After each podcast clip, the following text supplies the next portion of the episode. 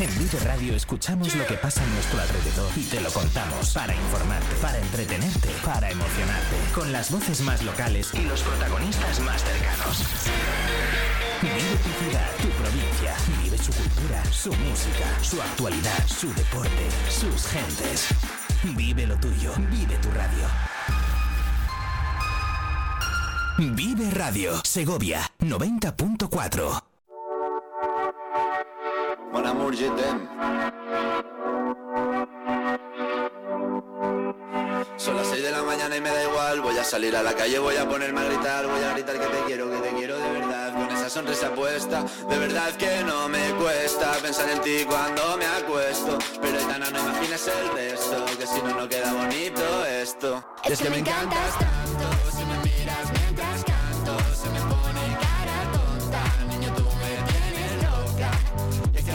que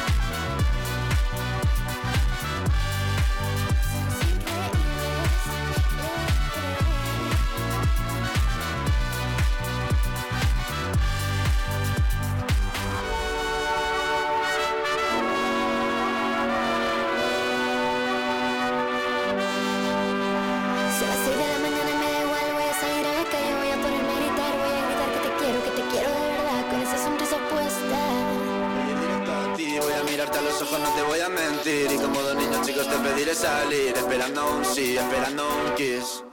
Es que me encantas tanto Si me miras mientras canto Se me pone cara tonta. Niña, tú me tienes loca. Es que me gusta no sé cuánto Más que el olor a café cuando me levanto. Contigo no hace falta en el banco Contigo me pareces de todo lo alto quiero ir a buscarte, me da igual Madrid o París, solo contigo escaparme.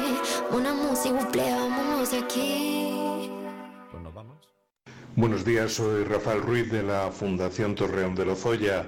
Una magnífica noticia que Vive Radio llegue a Segovia, por fin. Mil enhorabuenas, un placer. Mucha radio. Mucha vida. Vive Radio Segovia.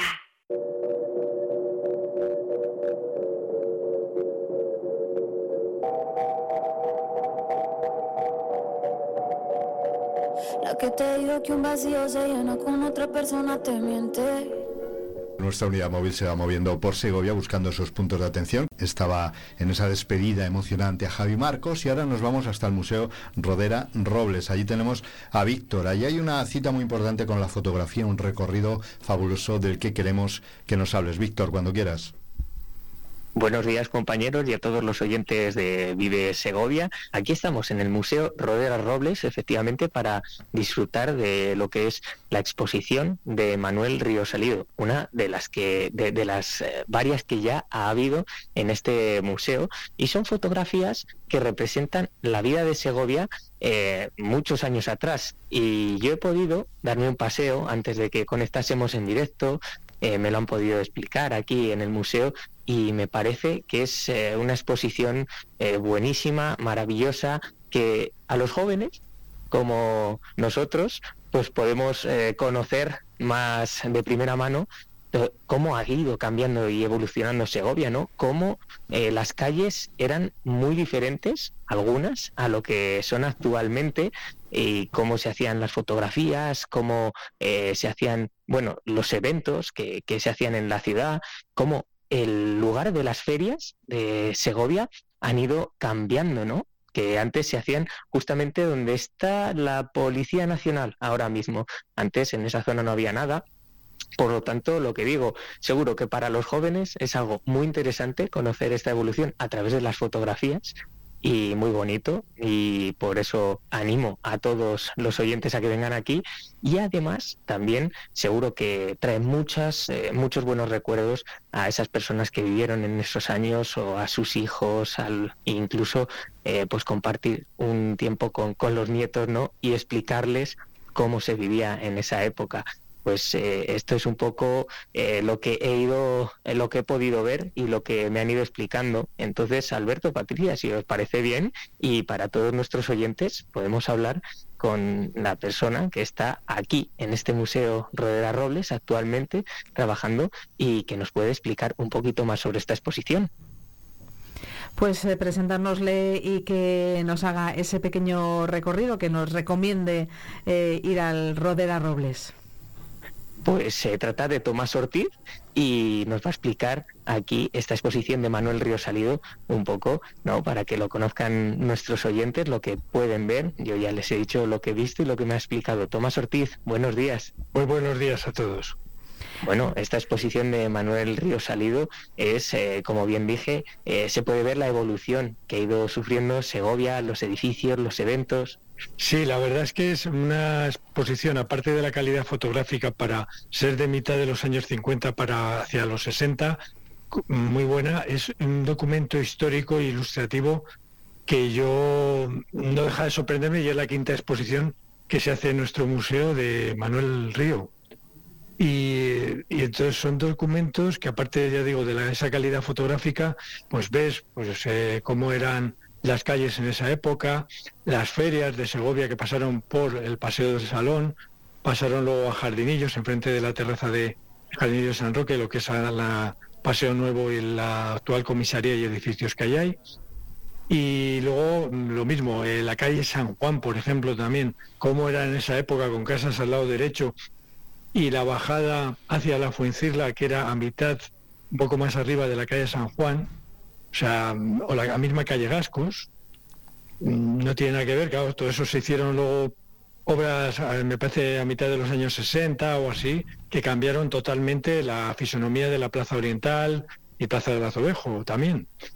Y luego, por los personajes de esa época, pues indudablemente está Agapito Marazuela, Cándido, fotógrafos de esa época, hay una foto muy buena que salen prácticamente todos los fotógrafos de esos años, está Manuel Río, están también eh, Félix París, eh, José María Heredero, Luis Misis, eh, Minervino, Ángel Román, que tenemos aquí también su cámara del minutero, que nos ha cedido. Entonces, son documentos, ya digo, que aparte de, de gustarte, porque te pasas un gran rato visitándolo, son documentos históricos y lo que tú dices, puede interesar a, gente que ha vivido esa época, pero yo recomiendo venir en familia e inclusive con los hijos, que, también les puede sonar, de hecho ha venido gente que, conoce que ya tiene por cierta edad, y con los nietos, porque los nietos les puedes contar también, viendo las fotos, pues cómo era la gente, los personajes de esa época, cómo se vivía en Segovia, yo que sé, la calle José Zorrilla, que la ves ahora y claro, no tiene nada que ver, eh, no había nada asfaltado, casas antiguas con algunos soportales, etcétera.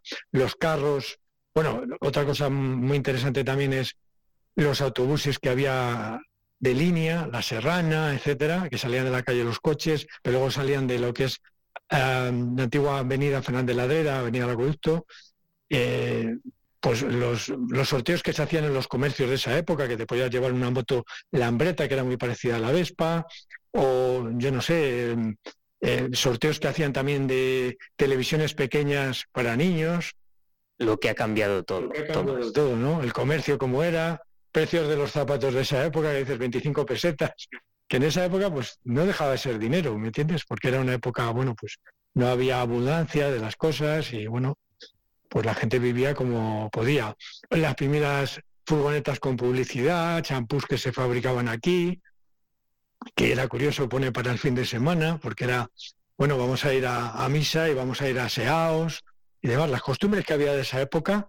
Y ya te digo que es un documento mm, histórico y ya te digo, de un archivo, el agradecerle a, al hijo de José Manuel Río Salido, que, bueno, colabora con nuestro museo a través de Rafa Cantalejo y bueno, pues eh, la verdad es que no deja de sorprenderte. O sea, llevamos cinco exposiciones y es que son unas fotografías que, ya te digo, aparte de la calidad fotográfica que para esa época es muy buena, eh, cómo captan los momentos, el enfoque de las fotos, es que es eso, es la viva historia de Segovia de esos años y yo creo que es una cosa bastante interesante.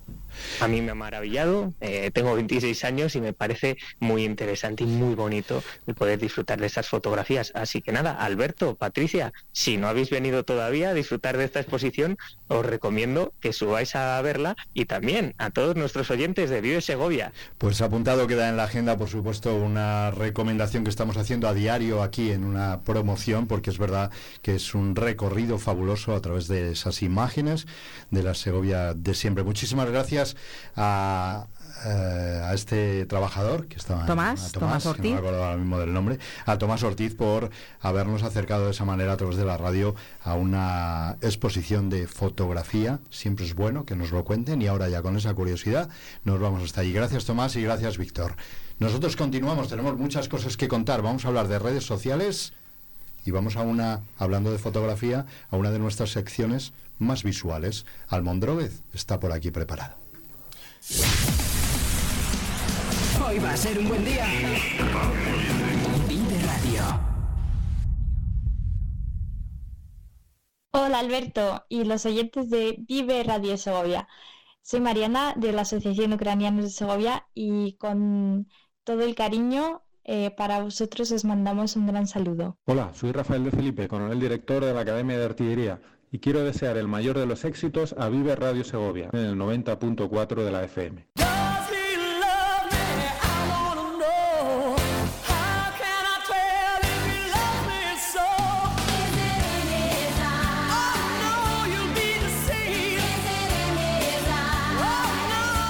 Hala, pues vamos a ello, ¿no? Como dirías tú, ¿o no? Sí, ea. Yo digo ala. bueno, eh, ya saben, Ricardo, eh, bueno, Almondroguez. Almondroguez eh, estuvo ya por aquí la semana pasada acompañándonos. Hoy nos ha traído el trabajo que hizo, esa ilustración acerca de todo lo que nos contó. Se puso, se puso un poco llorón, hay que decirlo, se puso un poco llorón hablando de la situación de los dibujantes, de los, dibujantes de los pintamonas. ¿Cómo estás, Almondroguez? Muy bien, encantado y bien hallado. Hola, buenos días, Patricia. Buenos, días. Hoy un poco más positivo o no? Siempre positivo, nunca negativo. Vale, porque el otro día, bueno... Ah, no, estaba hablando de lo que es la realidad. Ya, ya. Pero al final acabamos de manera positiva, aunque se me fue un poquito la pinza con el tiempo, pero... No, no, pero estuvo bien y ha quedado reflejado en esa ilustración que cada día que viene por aquí Almondroguez realiza mientras nos suelta y a decir su discurso, su sermón ¿Eh? Las tontunas. O las tontunas, las tontunas. Pues las tontunas de Almondroguez, hoy también en Vives Segovia. Veremos qué ilustración sale de ahí. La de la semana pasada nosotros ya la tenemos aquí eh, en nuestra colección que acabamos de iniciar y la pueden descubrir ustedes en un vídeo fabuloso que ya está en YouTube desde hace unos días. ¿eh? Se puede descubrir ahí todo el proceso. Grabamos esta sección en vídeo para que luego ustedes puedan verlo. ¿Hoy de qué nos vas a hablar? Pues mira, para empezar voy a decir algo que escuchándome el otro día en la radio noté que me, se me lenguaba la traba mucho. Algo que te pasa, ¿no? Sí, y que hablaba demasiado deprisa. Así que voy a intentar vocalizar para que sea una perfección absoluta la dicción en las ondas sonoras. ¿Te parece bien? Lo has conseguido. Muy bien, y voy a intentar condensarlo para que esta vez entre todo lo que tengo que decir. ¿Vamos con ello? Vamos con ello. Venga, vamos a hablar de las redes sociales. Madre mía, vaya melón. Para el mundillo de los pintamonas en base a datos que he ido buscando y sobre mi experiencia propia, por supuesto. Y si bien es cierto que lo que voy a contar es desde el punto de vista de los que nos dedicamos a las pinturajas, los monigotes y los muñequines animados, yo creo que este speech que voy a soltar se podría aplicar perfectamente a cualquier autónomo que tenga un negociete o que trabaje para un medio de difusión. Vale. Os miro Nos miras a nosotros. O sea que podéis atentamente coger nota coge el boli, coge el del maestro no, tengo, tengo boli. Muy bien. Aquí es donde, como hice la semana pasada, os formularé una pregunta, Alberto y Patricia. ¿Estáis a favor o en contra de las redes sociales? Pero Hoy también quiero aportaros un dato completamente objetivo y neutral para que nada vaya a condicionar vuestra respuesta. ¿Estáis preparados? Sí, me lo temo. Bien, Todo lo que se puede estar, sí. Nuestra relación con las redes sociales son comparables a las que tenemos con el aguacate, ya que el mundo se divide en dos tipos de personas. Los degenerados a los que les gusta esa fruta insulsa, viscosa, grasienta que nuestro dios Odín puso sobre la tierra para tormento de los hombres. Y luego están las personas sensatas, las que tienen un criterio gastronómico digno del Olimpo y que consideran a esa manteca color verde una aberración culinaria. ¿Por qué ponéis aguacate en la ensalada, eh?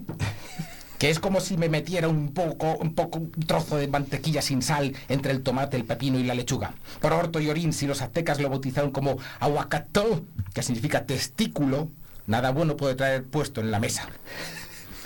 Pues lo mismo pasa con las redes sociales. Los hay que piensan que no sirve más que para ser la vieja del visillo digital y los que ven en ellas una herramienta poderosa y versátil para decirle al mundo, che, que yo estoy aquí. Así que, ahora que os he puesto unos datos completa y absolutamente objetivos, ¿qué opináis de las redes sociales? ¿Cómo os posicionáis? ¿En Yo- contra o a favor? A favor, a favor de las redes sociales. Muy bien, don Odio el aguacate. Bien, está en mi club. Y en contra del aguacate. Eh, yo estoy a favor de las redes sociales porque hay que estar a- acorde Espera, con los espera, que va a tiempos. meter una cuña. Pero el pero- aguacate es la base del guacamole. Guacamole, sí.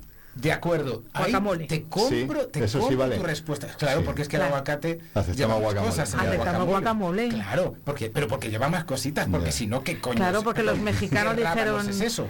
Esto no está mal, pero lo- se puede hacer mucho mejor. Es un trozo de panceta afrutado, sin sabor. Mm, para eso me como un jabón mejor. Bueno, vamos a dejarnos de irnos por las ramas porque ya mm, se nos está comiendo la mitad del tiempo y vamos muy Bueno, nos hemos situado a favor Bien. de las redes sociales. A favor de las redes sociales. Bien, esto ya sabéis que se puede extrapolar. Va a ser para el mundo pintamonil, pero también para vosotros. Si eres pintamonas, que es nuestro caso en particular, y quieres dedicarte a este mundillo y no sabes si meterte en este jaleo del Instagram, el Facebook, el YouTube o el TikTok o lo que sea, debes conocer este dato. Dato número uno. Según los datos que he encontrado, el 94% de la población española utiliza Internet y el 85% son usuarios de las redes sociales. De modo que yo podría hacer ahora mismo esto de y tirar el, el micrófono e irme, porque ya está con este dato, ya tendría que estar todo hecho. Pero no, vamos a ahondar un poquito más. Que Hay que trabajarlo, para hay que trabajarlo, Bien. claro. Las plataformas más usadas en España son... Y apuntamos. De 47,42 millones de personitas que somos en la piel de toro, Ya. YouTube está en la cabeza con 40,7 millones de usuarios. Le sigue WhatsApp con 35,8, Instagram con 21,4, Facebook con 19,3, LinkedIn con 17, TikTok con 16 y Twitter con 10. Hmm, ¿Estos datos son objetivos? Sí, son exactamente sacados de la red de San Wikipedia, que es una fuente muy fiable, por supuesto. La preferida. Pero si lo que estamos buscando es la manera de amortizar de algún modo tu profesión en redes, tendrás que fijarte en cuál es tu público objetivo, ya que si lo que necesitas es llegar a la generación Z, por poner un ejemplo, los datos a tener en cuenta cambian un poquito, porque... En la generación Z el WhatsApp es usado por el 93%, Instagram por el 91%, YouTube con el 81%, TikTok con el 60%, Twitter con 52% y Facebook con el 42%, que es lo que le queda a los viejunos atractivos y apolíneos como, yo. tú. ¡Eh! Ya me vas conociendo, ¿eh? Qué guapetón. Mi consejo del Tito Almondróguez, estudia muy bien quién es tu cliente potencial y lánzate de cabeza a la red en cuestión. ¿Qué te parece hasta ahora lo que he dicho? Auténtico Pues, eh, community manager. Muy ¿eh? convenientes, son unos Auténtico consejos muy buenos. community manager. Sí, porque yo creo que nos pasa a quienes no estamos muy duchos en todo esto que intentas subir a todos los sitios y es perder No, no, energía. no, no, hay es que- hay perder que- energía. Claro, claro, porque ahora vamos con ese dato, ¿por qué? vale, estos son los datos de usuarios y una herramienta para saber cómo usarlos. Pero, ¿realmente qué ventajas te puede ofrecer exponer tu trabajo en las redes? ¿Alguna? Hay, las hay, las hay, las. Hay que decir que, como todo en la vida, las redes sociales son a la vez luz y oscuridad, ángel luminoso de ricillos dorados y apolíneo cuerpo asexuado, o ser una pesadilla cual Belcebú, Mefistófenes o Satanás. Muy bien, por un lado vas a poder disfrutar y disponer de publicidad de tu trabajo y la oportunidad de llegar a miles de personitas que viven su vida en una genuflexión cervical mirando el móvil a coste cero. ¿Pero realmente es a coste cero? Hmm, bueno, la desventaja de las redes sociales es que te puedes convertir en un esclavo del like. Por Zeus, ¿cuánto tiempo te lleva a preparar un vídeo con la tendencia actual mientras dibujas, comentas o expones pinturajas o ideas? Ah, amigo, ese es el precio. Oh, Dios mío, este dibujito que me llevó una semana apenas tiene dos likes, pero esta monada, moñada, insulsa y sin gracia que pinturajé en un papel de bate resulta que tiene 135. No hay una regla fija, ahí no, No hay una regla fija. Y como vayas a buscarlo, la has cagado. Porque nunca vas a saber hacia dónde va el- la, la- la tendencia. Solo lo sabe el algoritmo de las redes sociales. Ese maldito algoritmo que te pone publicidad que tú no buscabas. ¿Tienes buena amistad con el algoritmo o no? Nunca la entenderé. Ni le has conocido jamás. Jamás. Bien, las redes sociales pueden ayudarte a decirle al mundo, che, mira qué bien dibujo, pero también puede esclavizarte preparando contenido constantemente por un puñetero like. Y oye, que los likes están muy bien y te suben el ego, pero te quitas horas de curro para ganarte el pan y son efímeros como un pedo en el viento. ¿Os gustan mucho mis metáforas? Gran definición. Sí, sí, sí, sí, sí, sí. Son muy poéticos. Que es un like. Entonces, ¿para qué puede servirnos las redes? Sí, porque lo has pintado, según lo has pintado, es Claro, perder claro. un poco el Yo tiempo. siempre he hecho el jarro de agua fría y luego vamos a decir, bueno, venga, sí, pero vamos a echar un Vamos a templarnos, Por cierto, qué calor hace aquí. Sí, Yo creo que el- a partir de la próxima vez, si es que queréis invitarme otra vez, Vas a venir en bañador. como no se ve de cintura Mm. para abajo, puedo venir en calzoncillos, en gallumbos. eh, ¿O no? Ya, eso lo dejamos a la, a la imaginación de los radioyentes y Bueno. los youtubenses. Pues no falten a la próxima cita, No, no, no, no, no.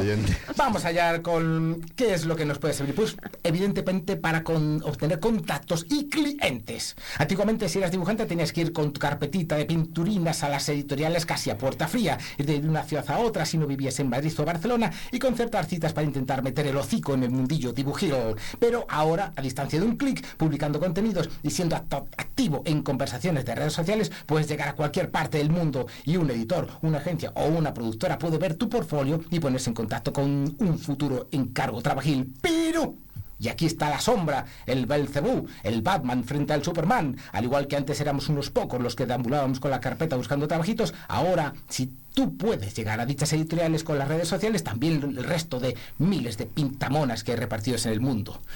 Pintamonas o mm, personas que hablan por la radio. Creadores de contenido. Exactamente. Eh, qué bonito. Ahora hay que ser más, mejor y antes que el resto para que nuestras pinturajes se propaguen por todo el universo. Bien, vamos a hacer un resumen de las ventajas y desventajas para que no se nos vaya el tiempo y me arriesgue a no volver por aquí. Siempre corres ese riesgo, ya lo sabes. Sí, es cierto, eh, vivo al filo de, de- Al de filo la navaja, pero eso es lo que tiene un autónomo, así vivimos, es nuestra constante. Es tu forma de vida. Ventajas número uno. Puedes y debes estar en contacto directo con tus posibles seguidores barra clientes.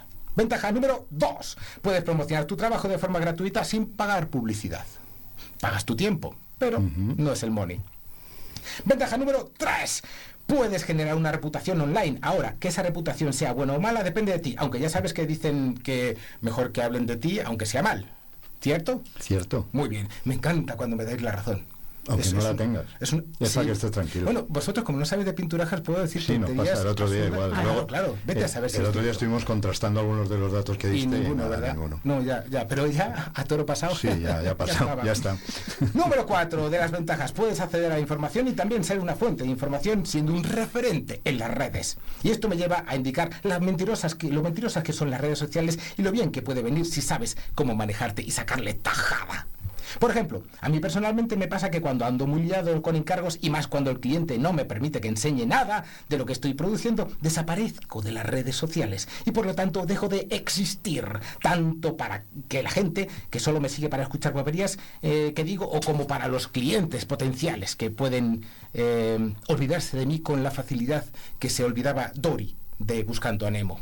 En cambio, cuando tienes menos curro es cuando te mueves más, porque es cuando sales a cazar cual velociraptor delante de una lustrosa y bien cebada vaca.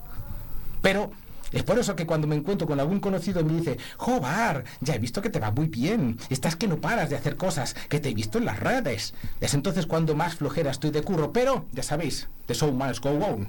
Hay que seguir ahí al pie del cañón. ¿Estamos a tiempo para seguir? Estamos a tiempo. Muy para bien, seguir. vamos con las desventajas. Hombre, es que quiero saber las desventajas. Las Claro. ventajas me parecen muy bien, pero... Las Oye, ventajas- que- y no cuesta cuando uno desaparece, tienes mucho curro, desapareces de redes, Pues es que resulta que el algoritmo... meterte otra vez en la rueda. Pero es que resulta que el algoritmo de repente pones algo y es como que te potencia y, y de repente te encuentra, te empieza a ver todo el mundo y dices, "Ah, es mi momento. Y la siguiente publicación, nada de nada. O sea que hay que quererle al algoritmo. Sí, hay que entender, pero, pero es que es muy raro el Sí. algoritmo. No, no, no, no, no, es- es, eh, no le pillo el punto. Pero bueno, soy dibujante, tampoco es que yo tenga Tampoco, muchas cosas sí, en la azotea. igual, igual él tampoco te lo pilla a ti. ¿eh? No, es difícil que me pille. Ya, sí, Sí. eso lo sé. Vamos con las desventajas. Sí. Adelante, desventaja número uno. Puede que acabes olvidando el mundo real. Es cierto. Cierto. Mm, Al final estás en la genuflexión de la que hablaba antes, cervical, Cierto, estás así cierto. y no ves nada más allá. Ya no hay más cosas. Desventaja número dos, el exceso de estímulos en tu búsquedas por temas para tratar en tu siguiente dibujo, puente hacia el récord de likes, puede llevarte a no hacer nada más que pasar la mañana viendo vídeos que el malévolo algoritmo de YouTube, del Instagram o del Facebook han preparado para ti. Te mete a los gatitos. ¡Eh! Los gatitos. Yo una vez estuve hablando con mi mujer de tazas del váter japonesas que te echan chorrito y te limpian el ojete. sí. Y de repente empezaron a salirme anuncios así. Y estaba hablando con mi mujer, no por teléfono, así como tú y yo. Es o muy sea que, a ver qué me va a anunciar Tiene después una- de esta conversación. Tiene unas orejotas tremendas. De todas maneras, también es muy interesante la conversación con tu mujer. ¿eh? Habláis de otras cosas, supongo, ¿no? De- Yo de mi mujer saco muchas cosas para guiones de cómic. No, no, digo, aquella conversación de las tazas de Sí. váter japonés. ¿Quién no ha hablado de tazas de bate alguna vez? Sí, alguna vez. Mm. Patricia. No sé si Doña llama- Aguacate Sí, sí, sí. Woman. Sí, sí, hombre, es que yo soy muy de... ah, Viva Debate. México. Sí, sí, y viva sí, sí. México. Ah, viva México, creí que decía debate, no, de... No, de bueno, también, a ver, oye, Como todo ser humano. hombre, y si tiene extras, Claro. pues Y la bienvenido última de las a desventajas. Vamos a Sí, ello. vamos a ello. Las críticas. Y aquí voy a, a, Ay, a esto es muy profundizar importante. un poquito más, porque eso es lo, a lo que te enfrentas cuando te metes en las Claro. redes sociales. Hay que asumirlo. ¿no? Claro. Ay, que se me va.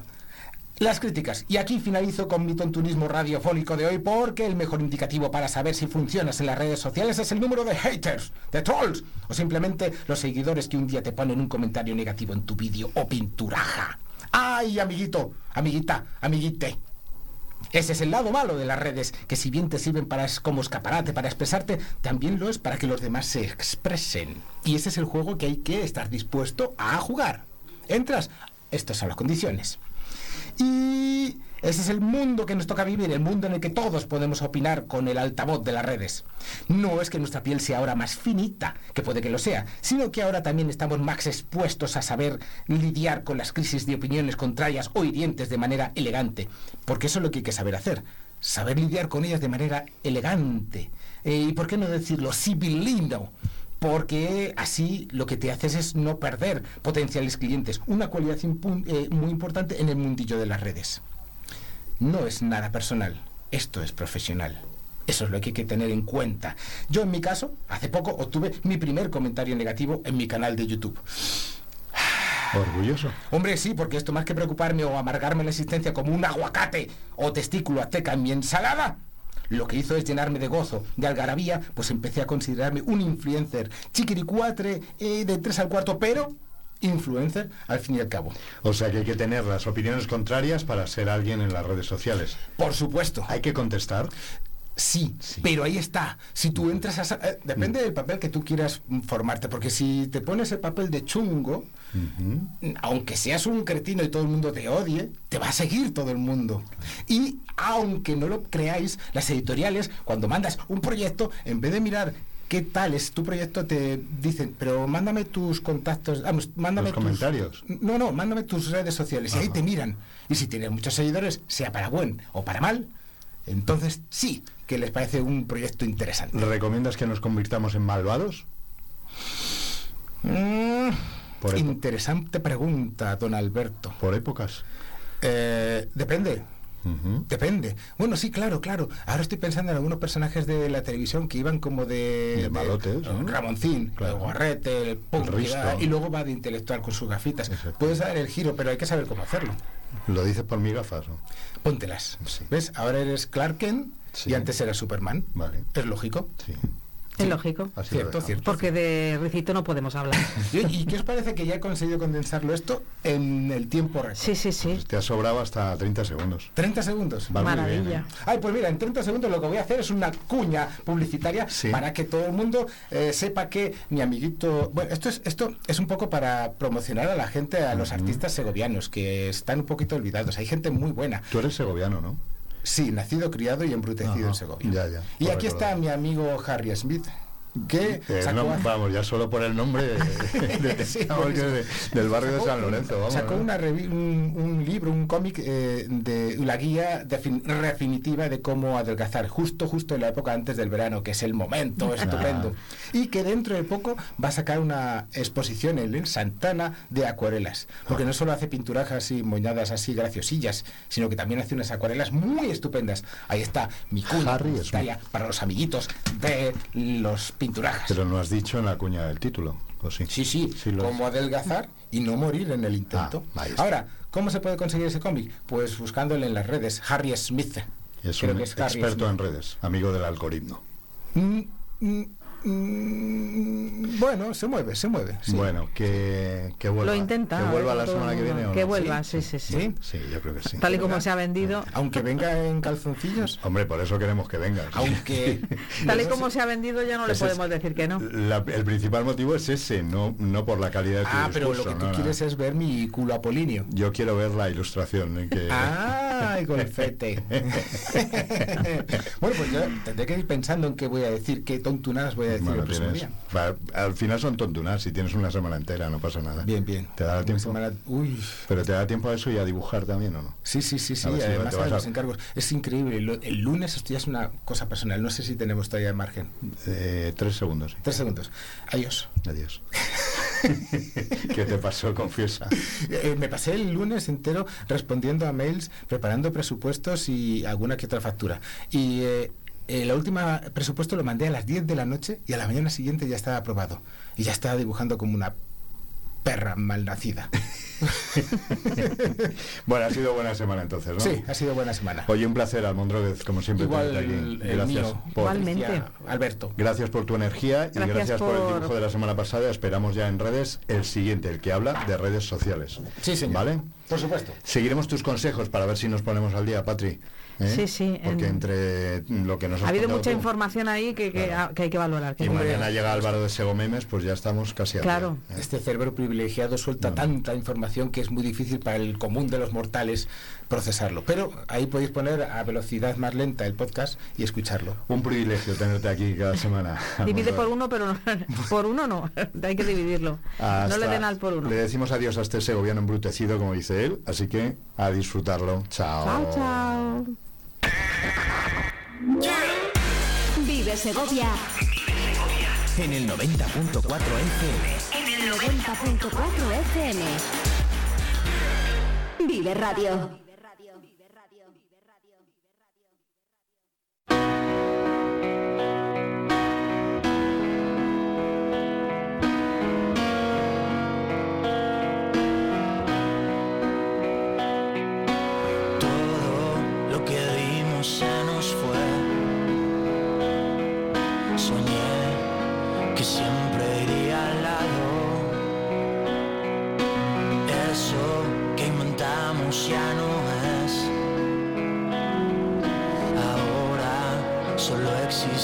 Pasado.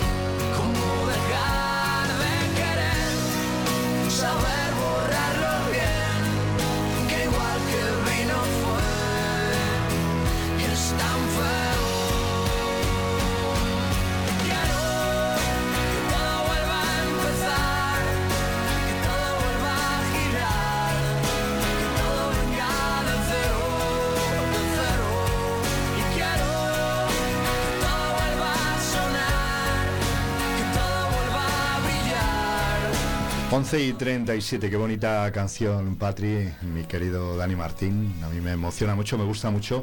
Como nos ha gustado ese paso de Almondroguez que nos llena de energía.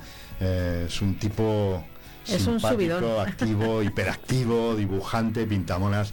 Un gusto. Hiperactivo no voy a decir que es, pero muy activo es, también nuestro compañero Es un subidón de energía. Y Sergio también. Sergio Perela, que está siempre al quite con la información deportiva, siempre está a punto para ofrecernos aquí en los micrófonos de Vive Segovia lo último de lo que se va enterando, hasta donde puede contarnos. No siempre podemos contar toda la información, hay que seguir contrastando y cumpliendo unos protocolos.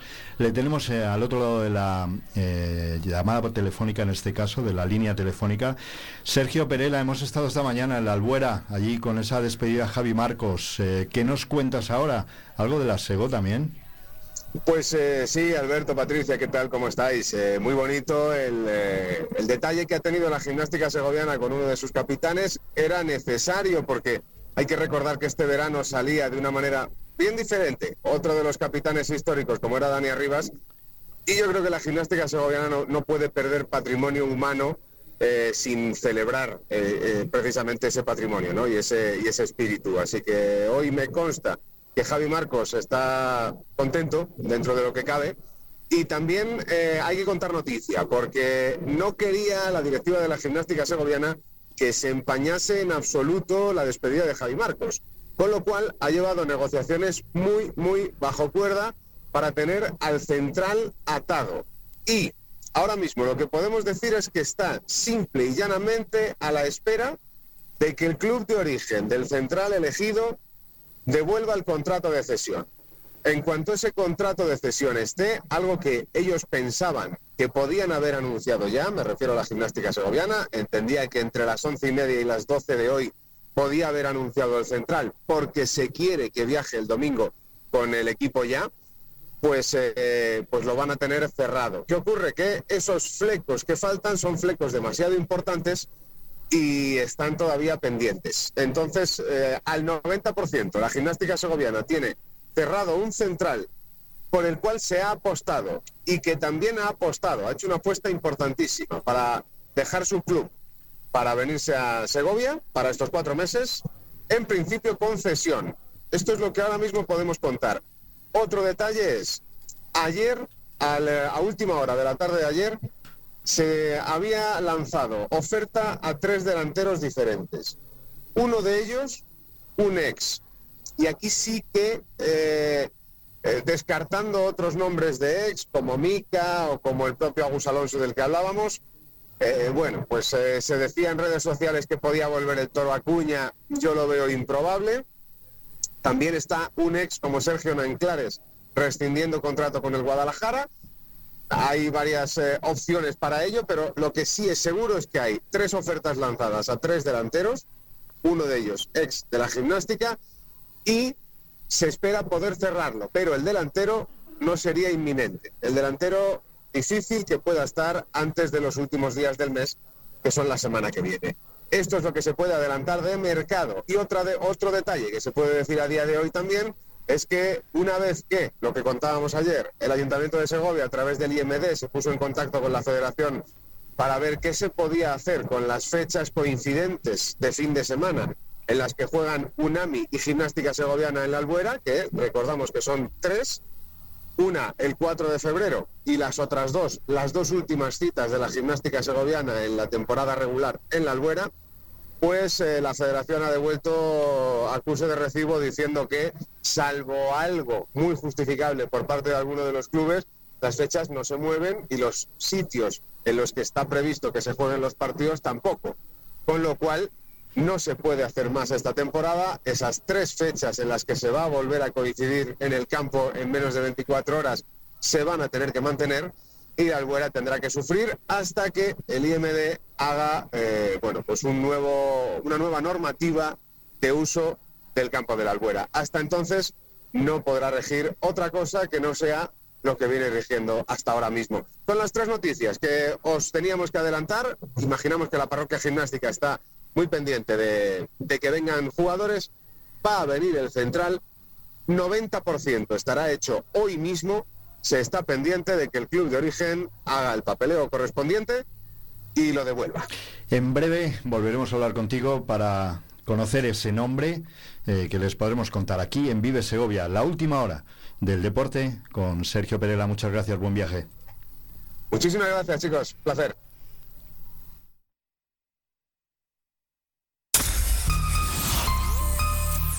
Vive Radio Segovia en el 90.4 de tu FM.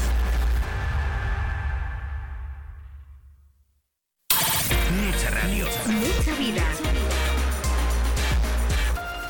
Vive Radio Segovia.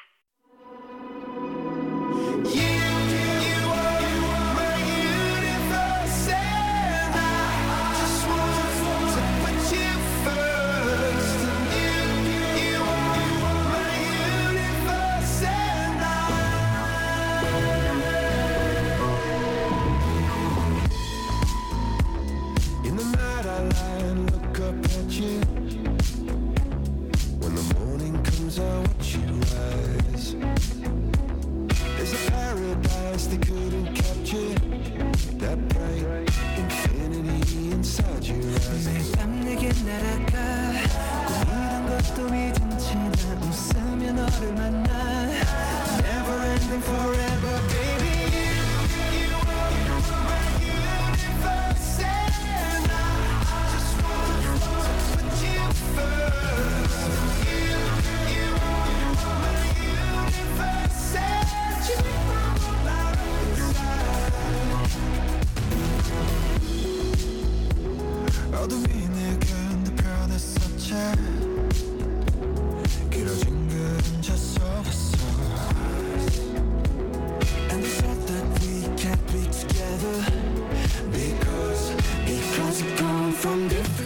Aún nos queda tiempo, 15 minutos de tiempo local de radio, de tiempo segoviano, ese que abrimos cada mañana a las 8 en punto. Estamos aquí hasta las 12 del mediodía. Luego abrimos un poquito de ventana informativa a las 2 y a las 3 y después continúan con nuestros compañeros de la programación regional y durante todo el día con mucha música, mucha compañía, hasta las 7 que llega nuestro compañero de Vive el Campo. Después llega Patricia Martín a las 8 en punto de la mañana para abrir esta ventana segoviana.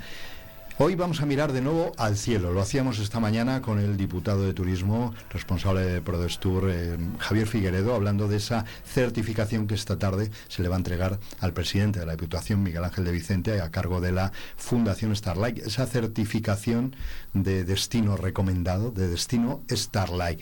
¿Qué mejor que hablar de los detalles de esa certificación con un monitor de esa fundación?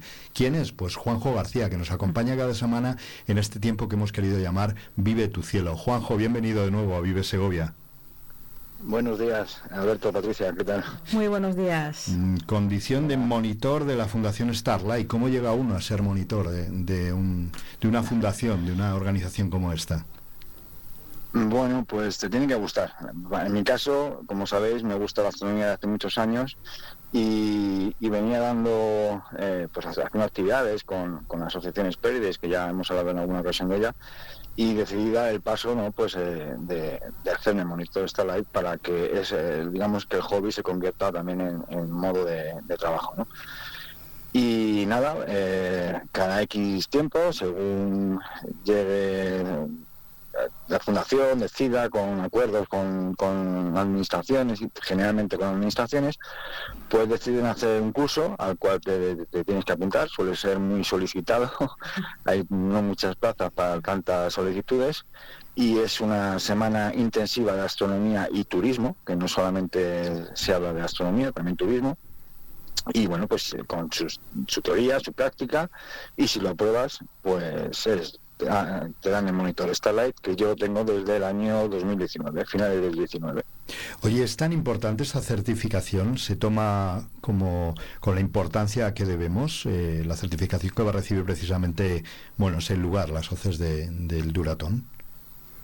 Sí, sí, sí, desde luego sí, porque además eh, cada vez yo creo que la Fundación lo está, está haciendo bien su trabajo y cada vez está teniendo más nombre. De hecho, ya hay eh, certificaciones es, eh, fuera de España. O sea, esto es esto surgió a raíz de un de una eh, declaración que se que hubo en, en España, en, en La Palma, en, en que eh, se da la declaración sobre la defensa del cielo y el derecho a la luz de las estrellas, algo así era, ¿no? Que eh, se fue, creo que fue en el 2007, se hizo una, una reunión allí, se habló y entonces se decidió eh, sacar esa declaración y a raíz de ahí nació la, la, la fundación.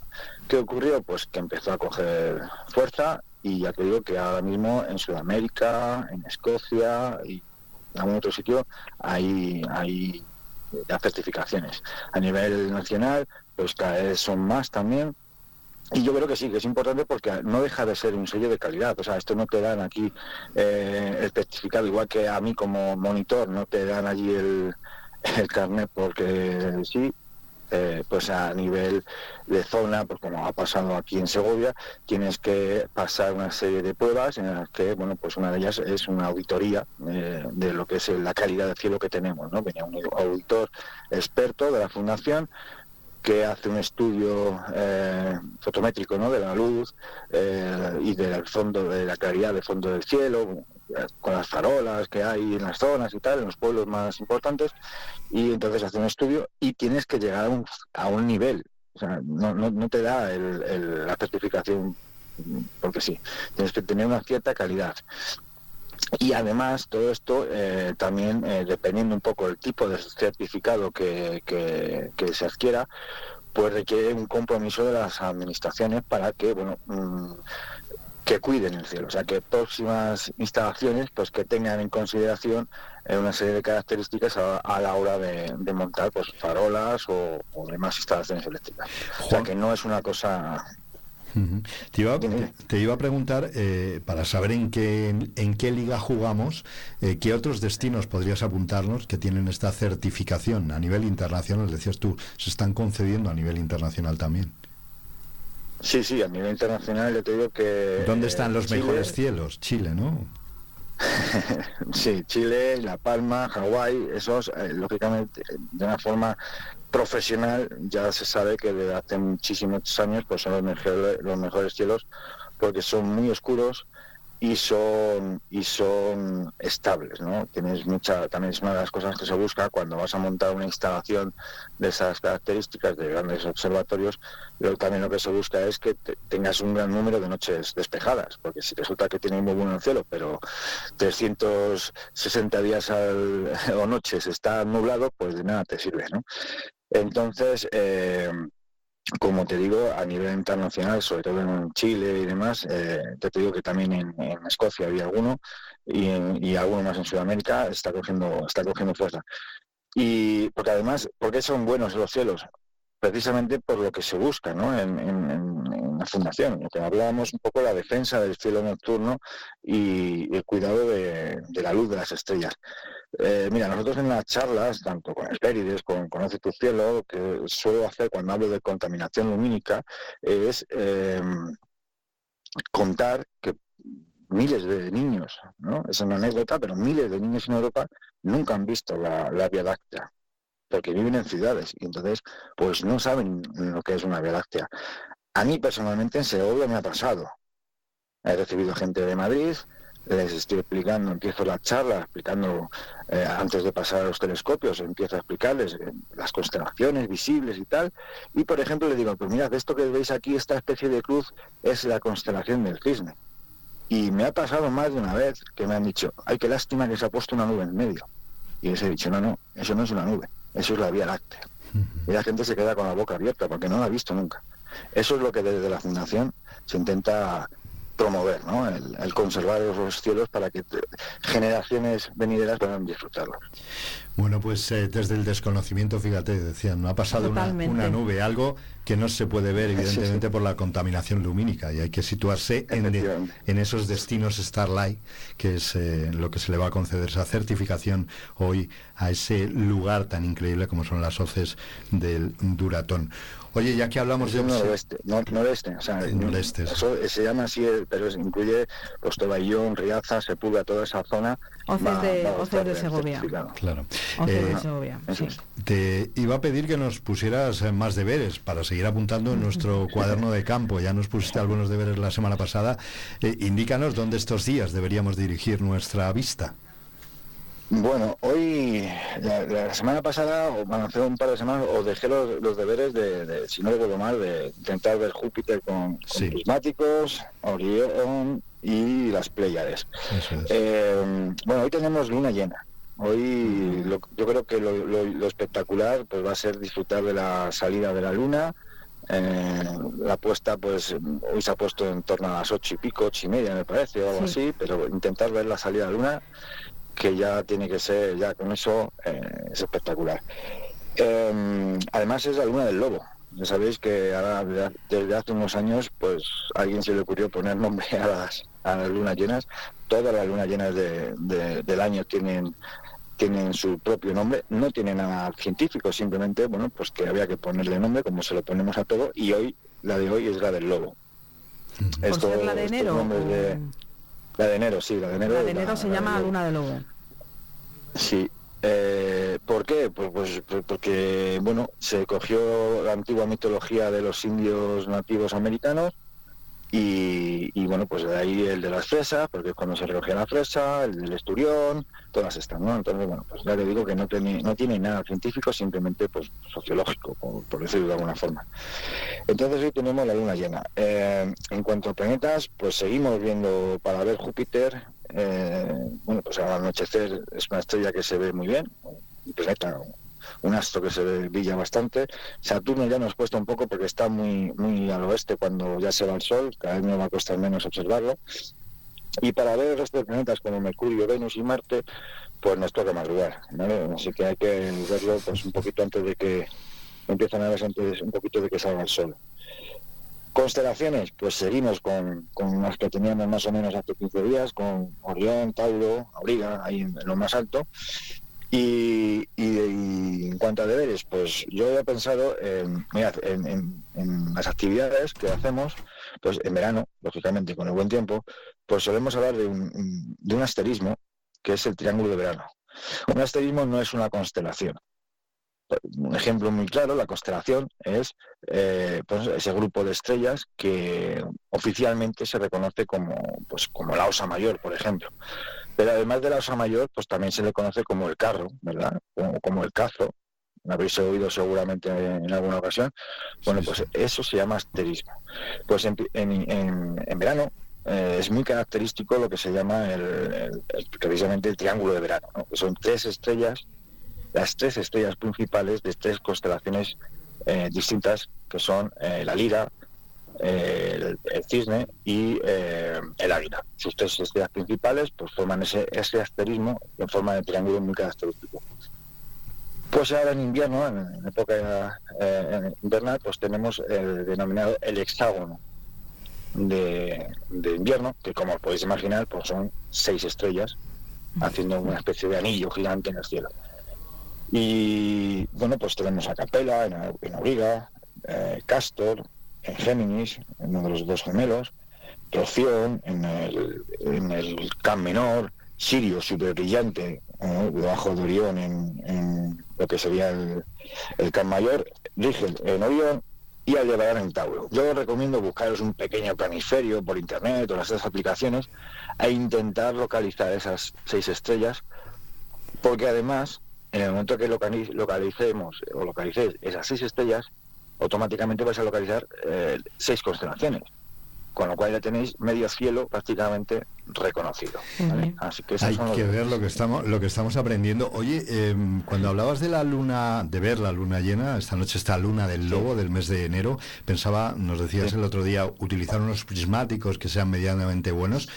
¿En qué nos podemos fijar si miramos la luna, esta luna llena con unos prismáticos simplemente?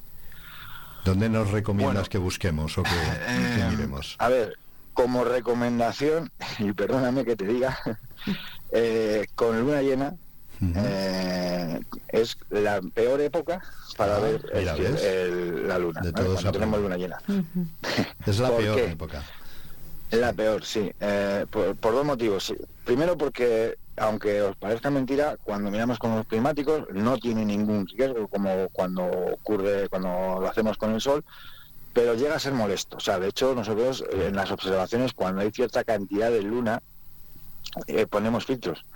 Y cuando hay luna llena, intentamos evitar hacer observaciones porque la luz de la luna digamos que te blanquea el fondo del cielo, no es tan oscuro y te dificulta el, el observar eh, pues nebulosas, galaxias y tal. Entonces, ¿qué se puede observar? Pues yo creo que hoy con, con incluso a simple vista, no hace falta prismáticos. El, pues los mares, el mar de la crisis, que está a la derecha, es así como redondito, debajo el mar de la tranquilidad, que es donde eh, eh, alunizó el Apolo 11. Bueno, yo creo que un poco todos los, los, los, los mares, eh, océanos, que, así se denominan, que tenemos en la Luna.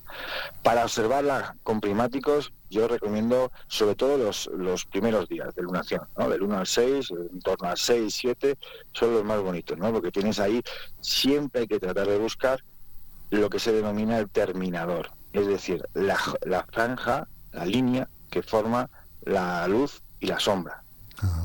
Es, es, es como, digamos, donde está amaneciendo sobre la, la- la luna, ¿eh? lo que pasa es que iba más despacio que en, en el día, no, no, no son de 24 horas, dura más, pero digamos, esa franja que vemos cuando está en cuarto creciente, esa línea, El filo, digamos, el, ¿no? el terminador. eso es. Y ahí es, ¿qué ocurre? Pues que es donde está amaneciendo y entonces el- el- la- los rayos de luz llegan de forma oblicua y genera sombras.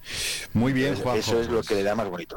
Pues eh, perfecta esa descripción, lo que estamos descubriendo. Yo estoy aprendiendo un montón de estas observaciones a través de la radio.